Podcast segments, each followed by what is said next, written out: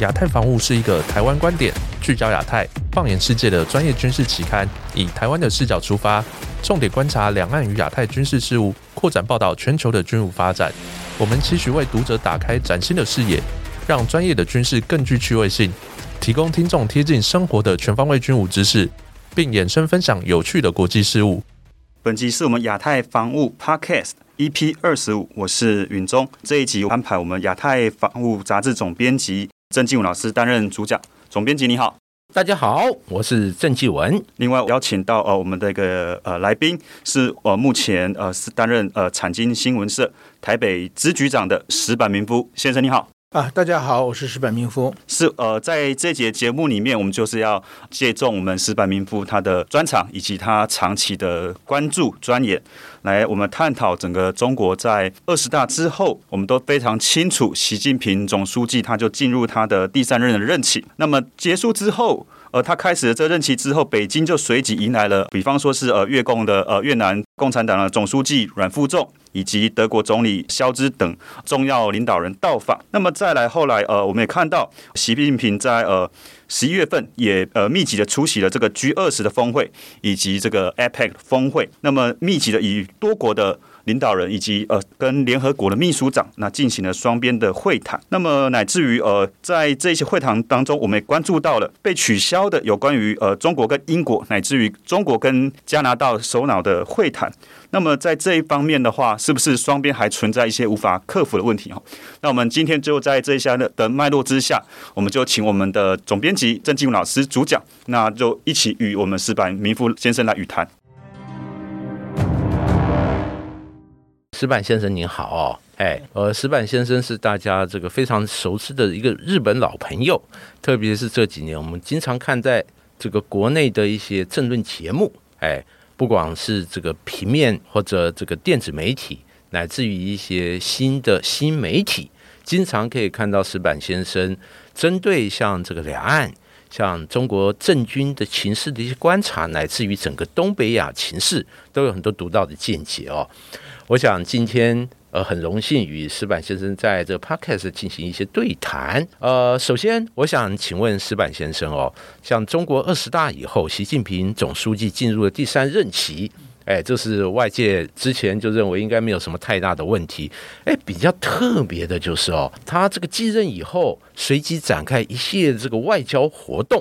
哎，包括刚才我们提到的这个越共总书记呃阮富仲以及德国总理。这个肖兹等重要领导人来中国访问，那习近平呃如何看待目前的国际形势？还有就是他会不会认为说目前的国际形势已经发生一个重大的翻转？特别是这个俄乌战争已经这个持续好几个月，超过这个八个月以上，这个敏感的时间，那是不是他认为对他很有利？哎，呃，我们这么看的，就是在二十大之前。中国的外交基本上是将近三年处于一个躺平的状态，就是说，因因疫情有关系，也和二十大有关系了。就是习近平基本没有出门，不但习近平没有出门，其他的呃政治人物也没有出门，就是偶尔的极少数了，像栗战书访问俄罗斯，这个习这个习近平也去了中亚几国，但是基本上就是说，按照一个外交大国来说的话，他也不出去，也不让人进来，这一直在家里面闭门造车，准备二十大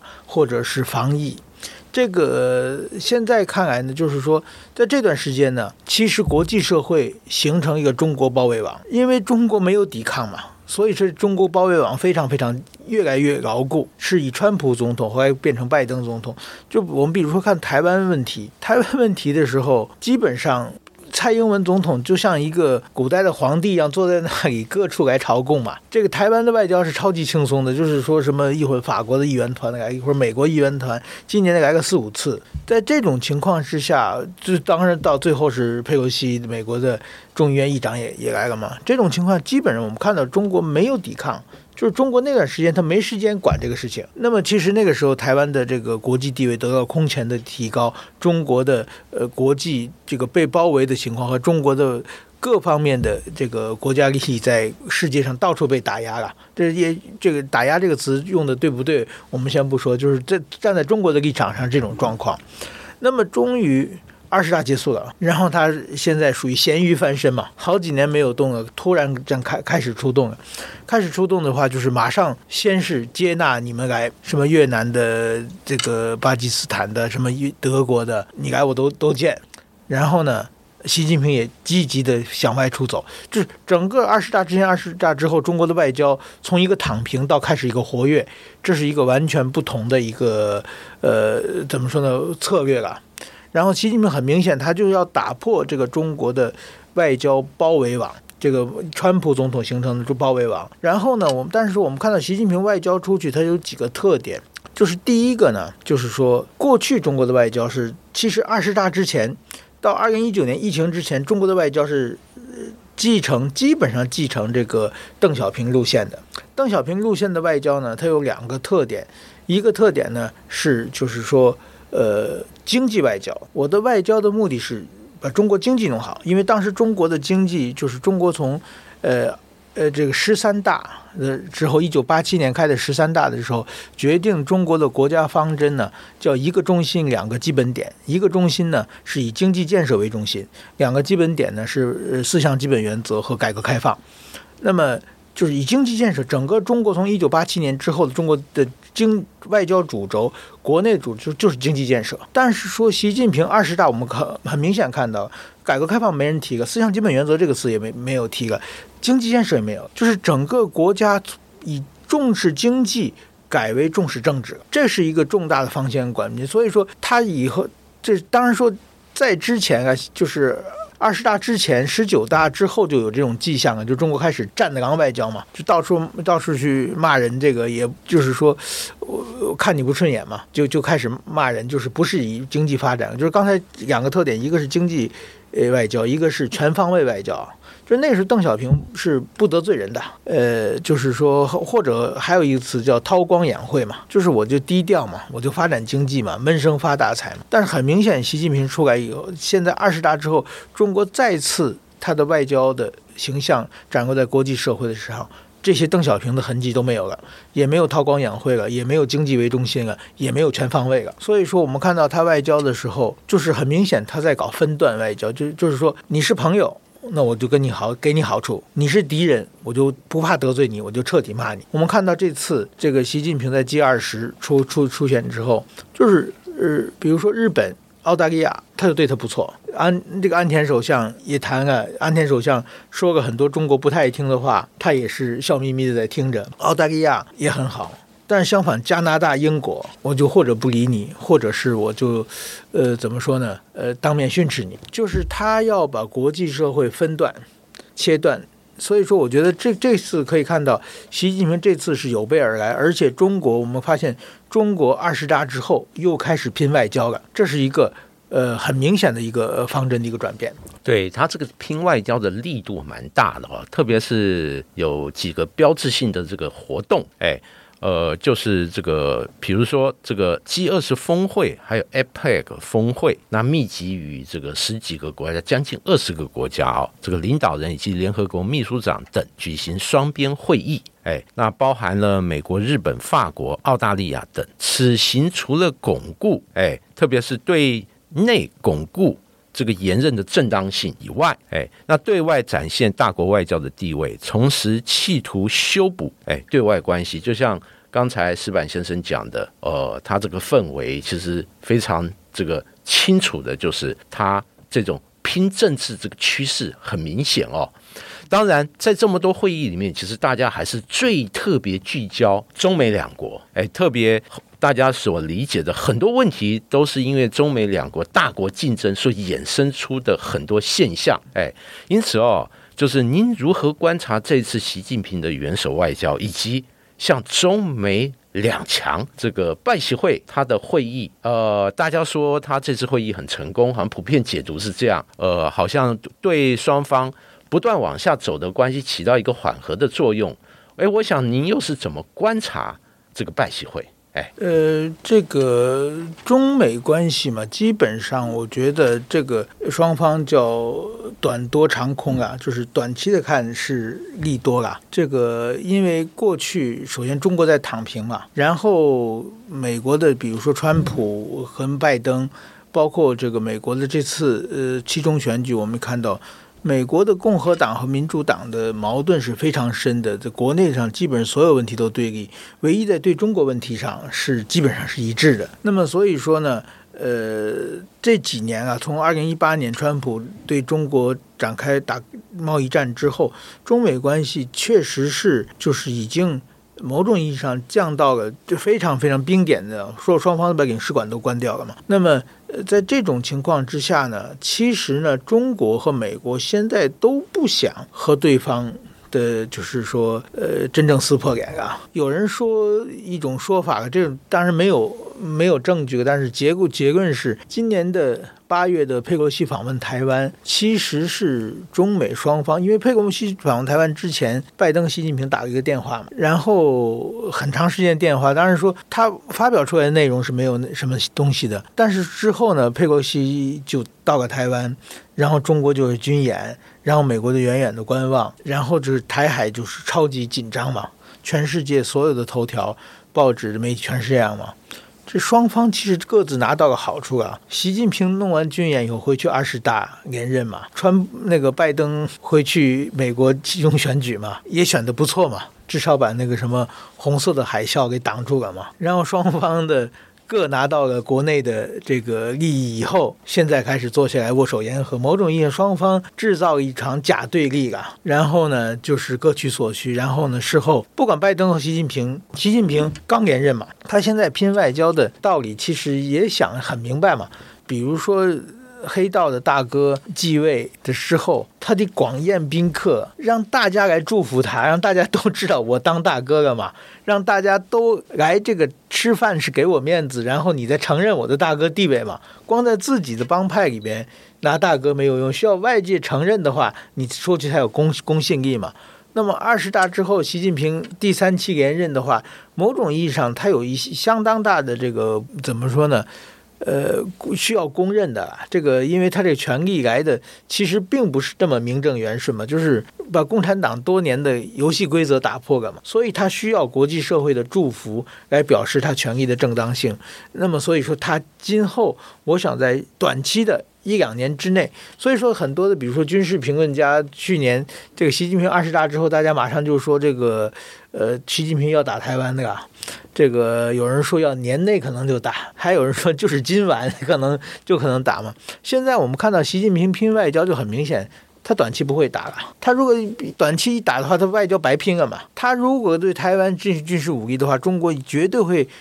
在相当长的一段一段时间中孤立于全世界嘛，那所以说，我觉得他一定要在他的地位得到国际社会全部承认之后，要把他国内的政府人士，明年三月有有这个人人大全确定之后，特别是我想跟据据他的地位必须要得到美国的承认之后，安定以后再说嘛。所以说，他这个呃，马上打台湾一两年之内是不可能的，但是他会。继续准备，这是没没有问题的了。所以说，我觉得，但是长期来说，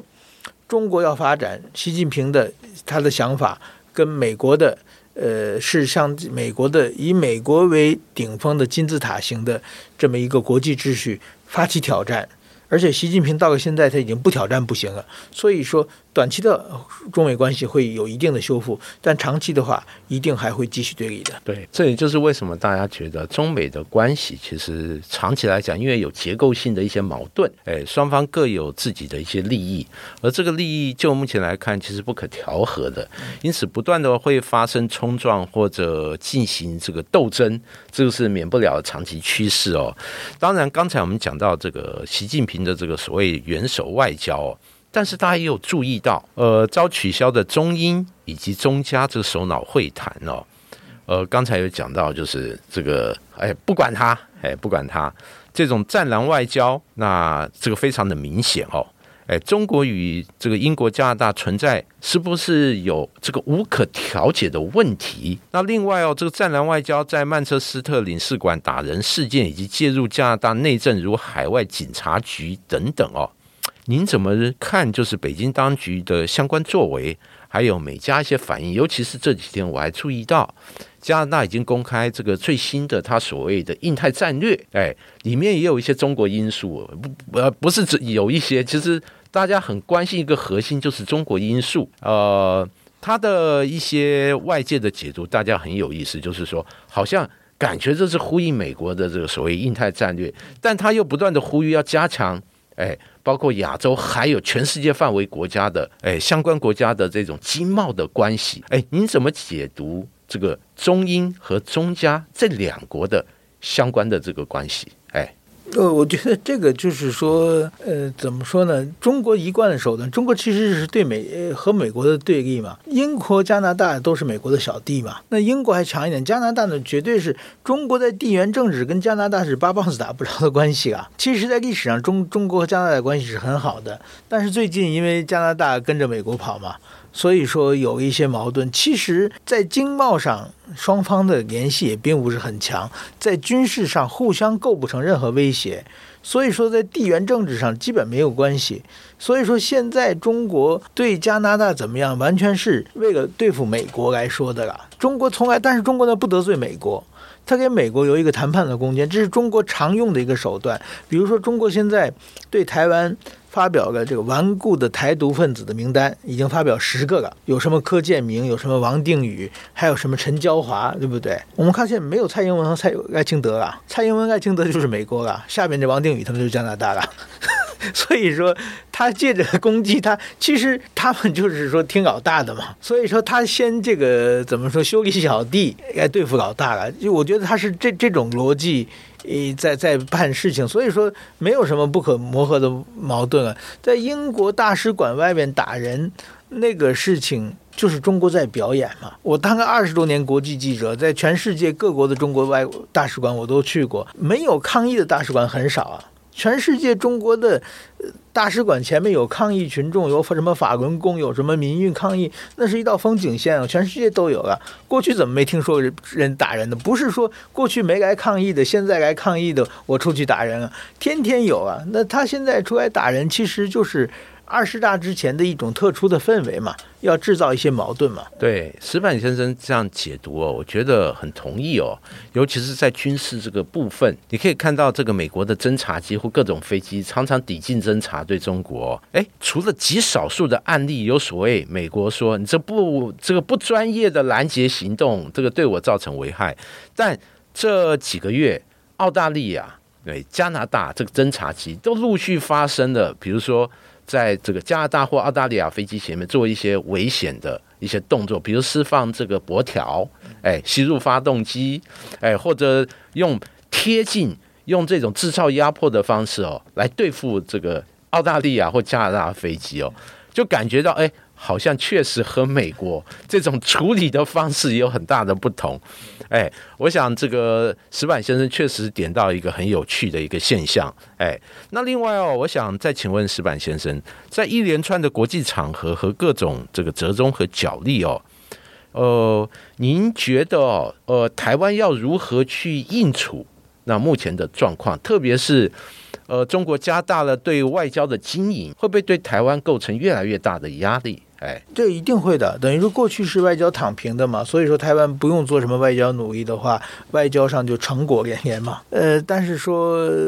现在中国开始全面出击了。中国毕竟是它是大国，它还有有很大的政治能力、外交能力、经济能力、军事能力，它把这个综合能力展现出来以后。很多的国家其实只会害怕中国的啦，呃，包包括像澳大利亚的总理就说什么呃反对台湾参加 CPTPP 嘛，这个很明显就是说被中国震慑住了嘛。今我想这种事情今后也会有很多了。那么台湾怎么做呢？我觉得台湾的，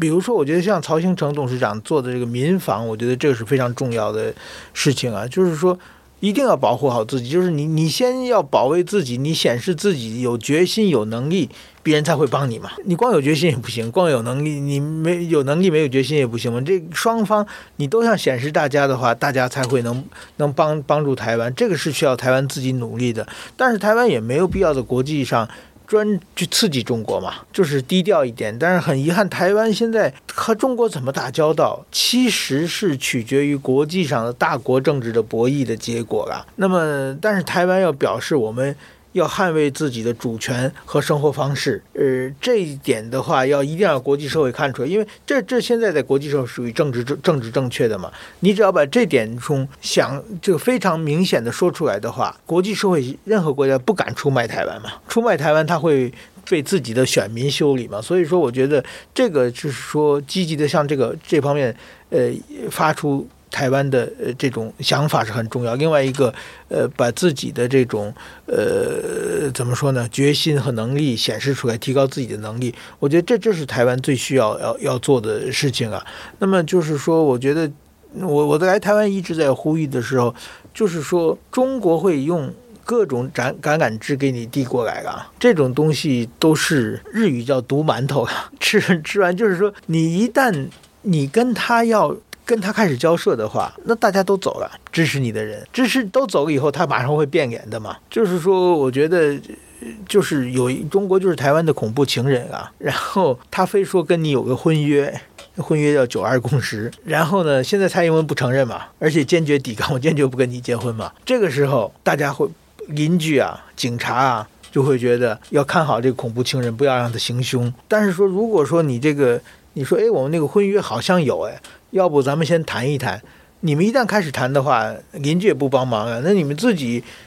之间的事情，你们自己谈判解决嘛。那警察也不会来了。这个时候，台湾就可能被中国拖到中国的内政问题了。就是说，其实我觉得现在，比如说香港有出现那么大的人权。呃，侵害问题，新疆有那么大的集中营的问题，国际社会都没法没办法插手，因为是内政问题。所以说，我觉得这一点，呃，怎么说，对台湾来说是个非常非常，呃，一个重要的判断。这个是如果有一个重大的判断的话，就是说台湾会是非常危险。对这个台湾议题哦，其实不只是两岸的一个议题，其实周边的国家也非常关切这个台湾这个周边的一个安全。我想，这个石板作为。日本在地人哦，应该感同特别的深刻，尤其是大家打开地理这个地图就知道，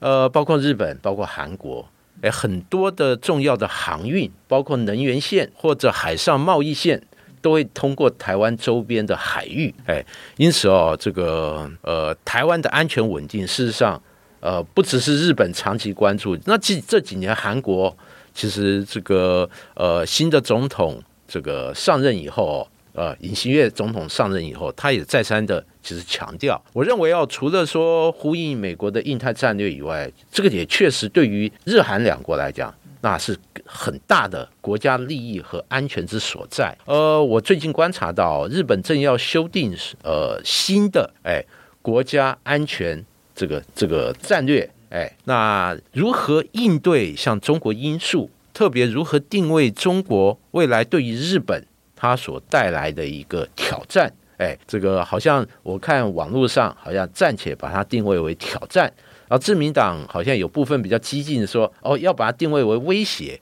哎，我想这个石板，那您怎么看？这个意哎，呃，怎么说呢？其实日本从安倍首相时代了，安倍首相的就是两千二十年初二零六年、零七年的时候，他其实就是说非常清晰的认识到了中国的威胁问题。就是说，中国那个时候，就安倍第一次当首相的时候，他现在连那个中国的经济还比日本要小嘛？中国经济规模超过日本是二零一零年，那个时候他就知道中国会。这个经济成长还会持续很多年。另外一个呢，美国在亚洲能够牵扯到中国的，在军事上压制中国的能力，其实是相对减少的嘛。我们常讲的就是说，今年的，呃，一九九六年的时候，台海危机，当时的美国的国力就是 GDP。是中国的将近十倍，那么美国的军事国家军军事预算是将近中国的二十倍，那么就是说真的，派一个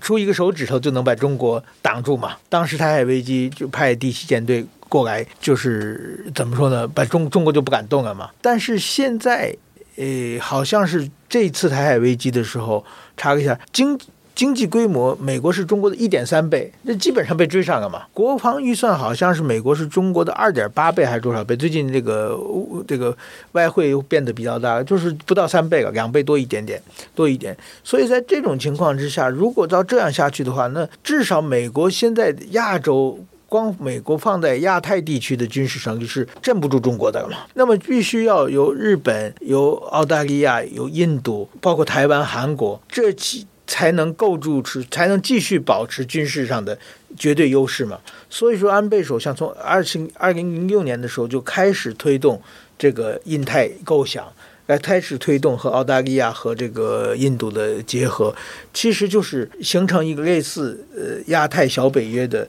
方式来遏制中国。就是说，呃，怎么说呢？俄罗斯的那个北约的目的是防止俄罗斯的往欧洲扩展嘛。那么现在这个亚太小北约其实就往防止中国往外扩展，当然首当其冲就是台湾嘛。那个时候，日本还是不敢得罪中国，那因为中国经济还很好，还还是需要中国的。那个时候，日本就完全把北韩当做假想敌，然后北韩正好那个时候天天发飞弹啊，又做这个核试验等等的，就是天天的拿北韩当假想敌，想修改这个国家的战略、安全战略，然后呢，呃，要把这个加强军备、修改宪法，都是拿北韩为为为为理由的。但是说说真的。北韩没有说服力啊！日本人都知道，北韩那么点小国，你要打我的话，打完以后你自己就灭国了嘛。所以说，但是说最近几年，我们看到开始不太被替代完，我们假想敌就是中国，就是开始明显的指向中国了。今后我想很会在相当长的一段时间，日本现在就是台湾有事，就日本有事，是安倍首相提出来的。那么很多的政策，其实现在这只是一句口号。然后怎样把它落实到政策、落实到法律、落实到条约，还有很长的路要走。但是说这个呢，对日本的台湾的安全对日本很重要，所以会今后日本政府会花很长一段时间修改各种各样的法律，把这个这些东西一点点完善。我想日本的至少自民党日保保守政权是这么想的。是这个是一个长远的趋势哦，我们且这个密切注意。呃，今天也谢谢石板先生在我们这个 podcast 里面这么精辟的分析有关中共二十大以后他一连串的一些外交攻势、外交作为，还有为我们畅谈了台湾呃面对这样的一个变化莫测的一个未来要如何自处。谢谢石板先生啊，谢谢。是我们本集节目我们就进行到这里，我们感谢我们亚太防务总编辑曾继武老师以及。呃，产经新闻社台北支局长石板明夫先生为我们带来如此精彩的分享，相信各位听众朋友的收获一定非常多。也欢迎听众朋友到我们的 Apple Podcast 给予五星好评，或是到我们的 Podcast 页面，呃，或是脸书留言分享。我们期待下一集内容和大家分享。拜拜，再见，再见。